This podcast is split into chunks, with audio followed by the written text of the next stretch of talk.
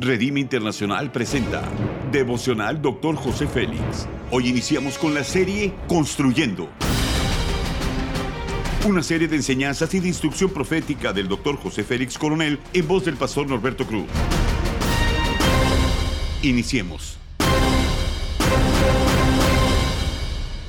Capítulo 10 Construyendo en Poder, tema Procesos de Transformación. Primera de Samuel capítulo 10 versículo 6 dice, Entonces el Espíritu del Señor vendrá sobre ti con gran poder, profetizarás con ellos y serás cambiado en otro hombre. Las malas experiencias no determinan la forma en que miramos nuestro presente ni cómo construimos nuestro futuro.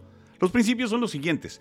Demuestra buena actitud ante las dificultades porque tu destino es de bien aunque el proceso sea difícil.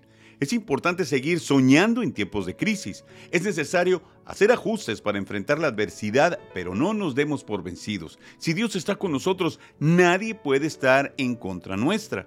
Dios es poderoso para hacer cumplir cada promesa que está escrita en las Escrituras y hacernos más que vencedores en todo momento. Dios nos da el sueño, pero no nos revela los procesos que pasaremos para que seamos transformados.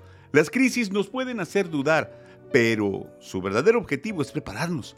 Lo hizo con José el Soñador, llevándolo a alcanzar sus sueños atravesando situaciones difíciles como la esclavitud o la cárcel.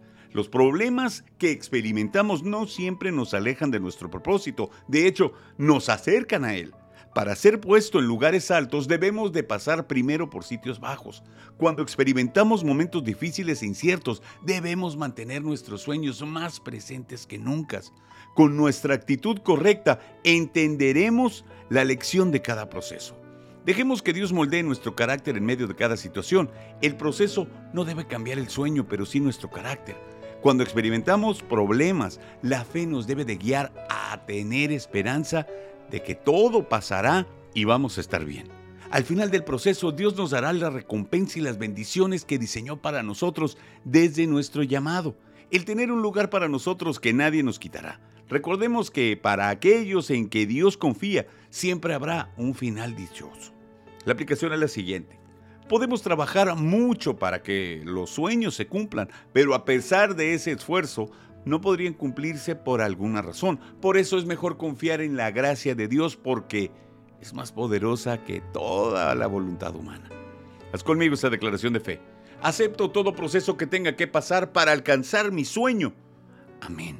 Ora conmigo. Amado Padre, estoy agradecido por todo lo que has hecho en mi vida. Ahora entiendo que todo lo que he vivido, por todo el camino que he atravesado, ha sido tu propósito y quiero cumplir con amor y pasión. Amén. Gracias por habernos escuchado en Devocional Dr. José Félix. Hasta la próxima.